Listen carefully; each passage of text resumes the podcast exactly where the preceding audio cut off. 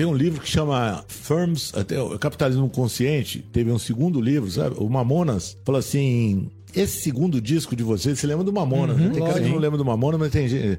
Ah, tem uma É, galera que não lembra. não- esse segundo disco, o Mamonas era uma banda, papapá, muito sacana e tal, e, e perguntaram pra ele: esse segundo disco aqui que vocês estão lançando, não tem um risco de ser ruim porque é o segundo? Não, não, não, a gente gravou primeiro o segundo e agora é o primeiro.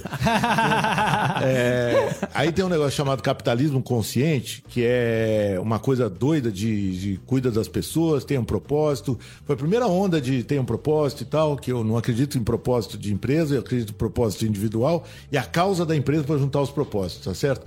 É, chama Empresas Humanizadas. Espetacular. Esse é um livro, para mim, que é um marco, assim. Tem um outro livro do, do Tom Peters, que é muito velho, que chama Excelência Acima de Tudo. Excelência, ele escreveu Em Busca da Excelência. Excelência Acima de Tudo foi o livro que me ensinou liderança. É o Manage, Management by Wandering Around, que é que nem gambá, você fica farejando para ver o que, que tem. E eu falo que o líder ideal é o mergulhador sem garrafa a partir desse livro. Eu inventei a metáfora. O mergulhador sem garrafa fica lá em cima, quando precisa, ele mergulha, só que ele volta para cima. Sim. Se ele ficasse só lá embaixo, da zebra. Mas ele tem a habilidade de mergulhar para saber o que está acontecendo e resolver os problemas. Segundo livro. O terceiro livro que eu adoro chama-se é, A Vaca Roxa do Seth Godin. Sim. Que é pequenininho e ele fala do, do negócio que o cara tá vendo vaca preta, depois vaca branca. Falou só, olha se for vaca roxa, da diferenciação. E eu vou recomendar para vocês um livro que eu dou para vocês, é, não sei onde pode ter um link aí, que chama Marcas Simbióticas que foi um cara chamado Edmur Sayane que escreveu, muito que é um esse. livro de implantar cultura de simbiose, em oposição à competição pura, predação e parasitismo, tá? A simbiose é a melhor forma de você estar trabalhando. Esse livro aí é um PDF que quem quiser pode pode eu, eu dou o link, vocês pedem Vocês aí pro pessoal link, a gente do bota na- podcast. Sim. E eu dou pra vocês porque é, é um livro que eu coloquei. É meu pai e minha mãe, essa história do, do meu pai, interesse genuíno em pessoas, e minha mãe que falava assim: que nota você tirou?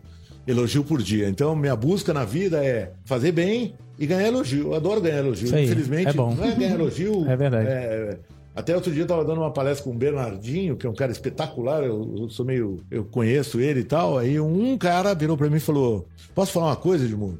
Pode. Tua palestra é melhor que a do Bernardinho. Eu falei, porra! Ninguém resiste, ninguém resiste a um elogio, mas, cara, você tem que merecer elogio. então, esses três, esses livros aí são Tinha livros uma, eu... uma regra que você falou que eram três coisas. Eu lembro da terceira, que era entregar mais do que interesse genuíno em pessoas. Isso. Elogio por dia e como posso te ajudar. Não, não, tinha um que era no final era entregar. A sua mãe te ensinou. Então, minha mãe entregar é mais, EPD. não, entregar mais do que esperam de você. Elogio por dia. Um elogio é, por é dia. o EPD. Minha mãe falava Isso. assim: se, se você não tiver elogio, você não vai ser conhecido na vida. Entendi. Minha mãe falava isso pra mim. O elogio é quando você entrega mais do que tá esperado. né, Você só ganha elogio Isso. quando você entregar mais do que o cara espera. Aham. E eu Verdade. falo assim, ó, o maior KPI de qualquer marca que queira construir reputação é elogio. Uhum. Não tem outro, entendeu? Diminuir reclamação é bom. Mas o grande Aumentar o é elogio. Quantos elogios eu tive? Qual- E pra ganhar um elogio é complicado. Ganhar uma reclamação é rápido. Pra ganhar um E, e elogio. o cliente, o hater, é o influencer quando ele vê um motivo para dar elogio. Ele odiava, mas quando ele vê uma coisa boa, ele converte a atitude dele, porque o hater é, é- tem uma história que quem se manifesta pro mal se manifesta mais alto.